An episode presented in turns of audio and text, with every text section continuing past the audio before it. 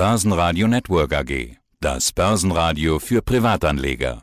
Der Wikifolio Trader der Woche in Zusammenarbeit mit Börsenradio. Mein Name ist Simon Weißer, ich bin seit sechs Jahren auf Wikifolio aktiv und betreue dort unter anderem das Wikifolio-Chef Grundinvestment. Grundinvestment, ja, das klingt schon mal sehr solide. Das Portfolio ist im siebten Jahr, Gesamtperformance fast 600 Prozent, im Durchschnitt 33 Prozent. Stell uns doch kurz mal deinen Trading-Ansatz vor. Also ich investiere in dem Wikifolio genauso, wie ich es auch in meinem privaten Depot mache. Also ähm, die Idee war, dass dies möglichst mein privates Depot abbilden soll. Da gibt es natürlich immer ein paar Abweichungen, da nicht alle Werte auf Wikifolio handelbar sind. Aber ansonsten verfolge ich dort einen fundamentalen Ansatz und versuche den inneren Wert des Unternehmens zu ermitteln, vergleiche diesen dann mit dem aktuellen Börsenwert und wenn es da eine größere Diskrepanz gibt, also ein besseres Chance-Risiko-Verhältnis für mich, dann investiere ich dort. Du hast einen Algorithmus, den du verwendest, den hast du selber entwickelt. Bist du aus der IT-Branche oder wie, woher kommt das Wissen? Nein, das ist kein IT-Algorithmus, ähm, sondern es ist eher ein betriebswirtschaftlicher Kennzahlenvergleich, wo ich möglichst viele Kennzahlen mit einfließen lasse, auch äh, qualitative Punkte vergebe das hat mir gerade am Anfang sehr geholfen, Unternehmen möglichst objektiv zu bewerten. Inzwischen nutze ich den Algorithmus immer noch mal wieder, um mal reinzugucken, aber die Erfahrung zeigt auch, dass sich nicht alles so komplett objektiv darstellen lässt und deshalb so ein Algorithmus zwar ein guter erster Indikator ist, aber man schon auch noch die menschliche Seite braucht, um ein Unternehmen zu bewerten. Jetzt hatte ich eingangs die Zahlen kurz vorgestellt. Gesamtperformance fast 600 Prozent, im Durchschnitt 33 Prozent. Allerdings in den letzten Monaten sehen wir da leicht rote Vorzeichen. Ist es dann doch, um im menschlichen Bereich zu bleiben, das verflixte siebte Jahr? Auch das würde ich nicht sagen. Also wenn man sich die Performance von meinem Wikifolio ansieht, dann sieht man, es gab Jahre, wo es 70, 80 Prozent gelaufen ist. Das waren wirklich so drei Jahre von denen. Es gab aber auch Jahre, in denen das Wikifolio Verlust gemacht hat.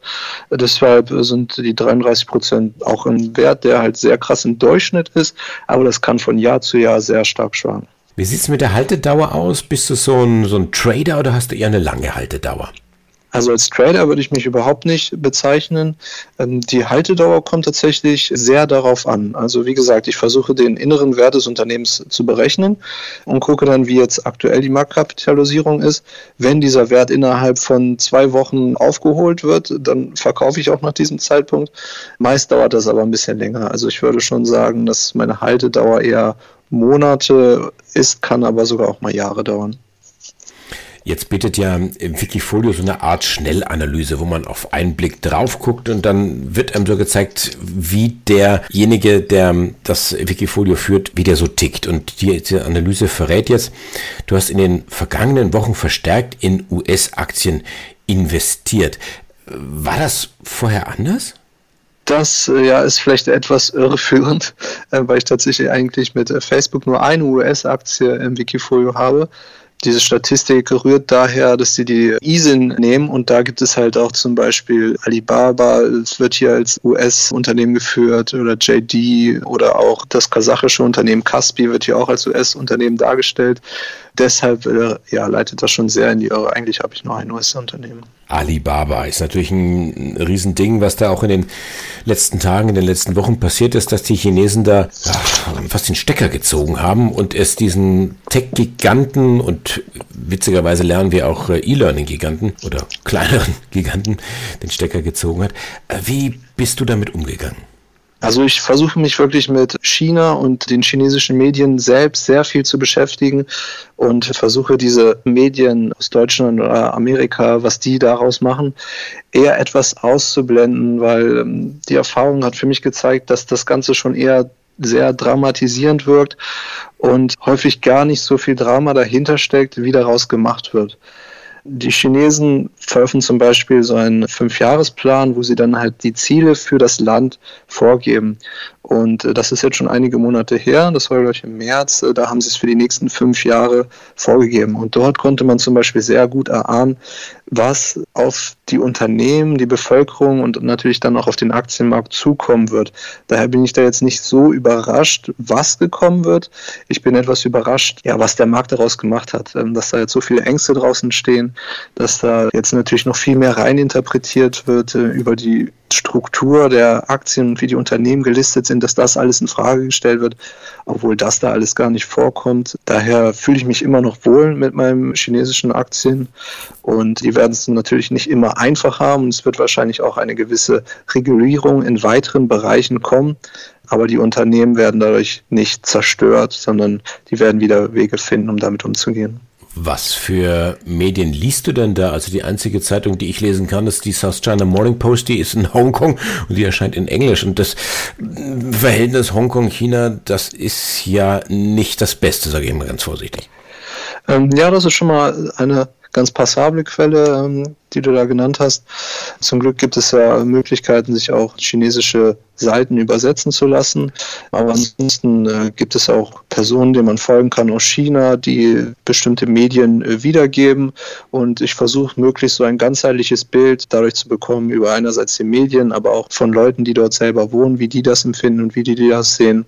Und daher finde ich mich da insgesamt dann schon ganz gut informiert.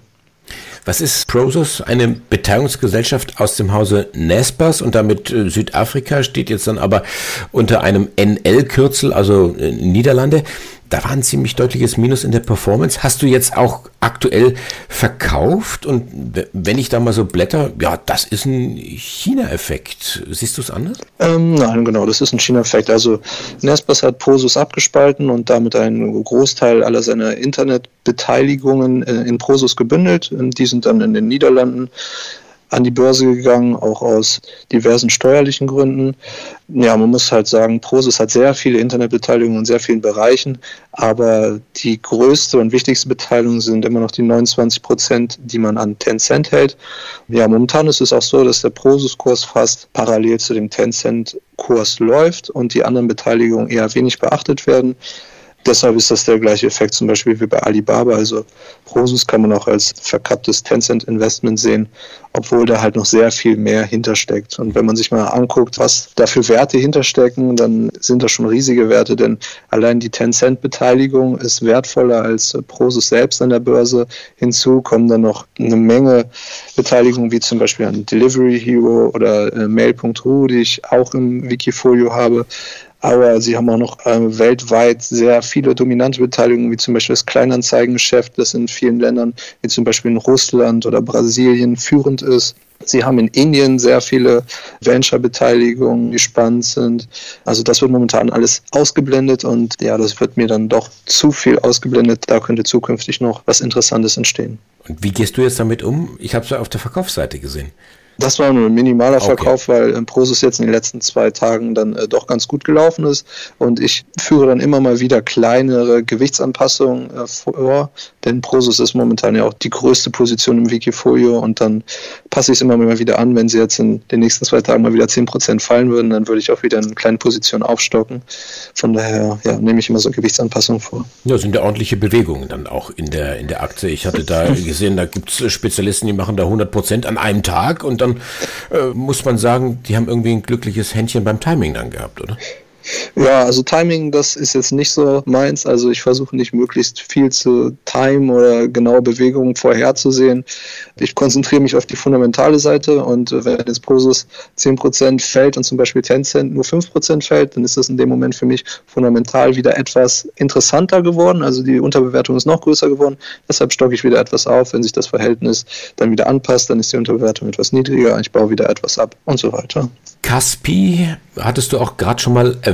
Ich hatte äh, vorher nachgesehen, kannte die überhaupt nicht. Das ist eine Bank, eine Bank aus Kasachstan und wir haben es von dir gelernt, weil es eine US-ISIN ist, wird die dann von Wikifolio eben zu den US-Werten gezählt, was einfach nicht stimmt. Also Kasachstan, 82% Performance bei dir im Portfolio. Wie, wie findet man sowas?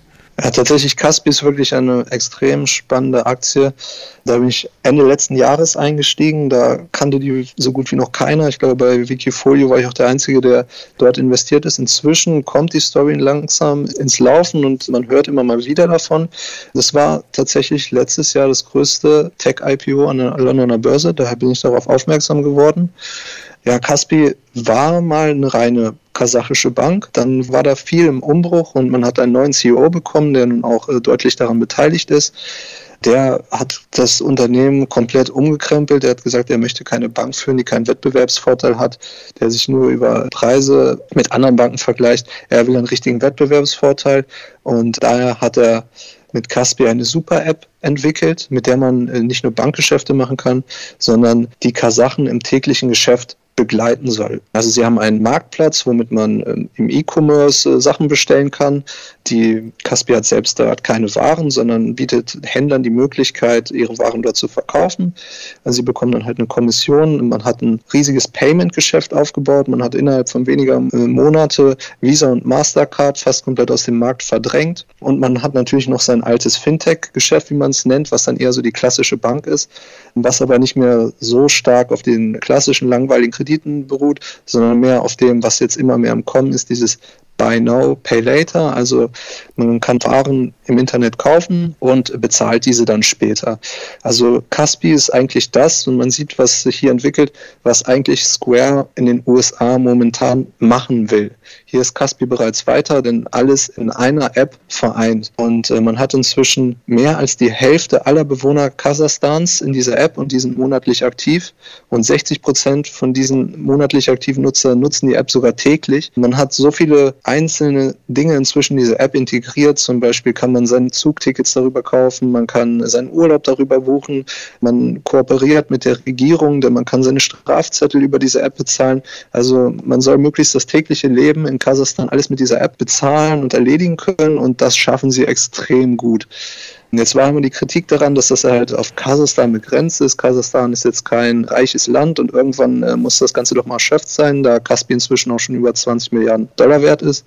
Aber jetzt hat Kaspi auch wieder überrascht, denn sie wollen jetzt in die Ukraine expandieren, haben da eine kleine Übernahme getätigt und ansonsten auch noch nach Turkmenistan und Usbekistan werden sie expandieren und da ihren Markt nochmal deutlich vergrößern. Interessante Geschichte. Kannte ich überhaupt nicht, gebe ich ganz offen zu und habt ihr jetzt fast mit offenem Mund gelauscht.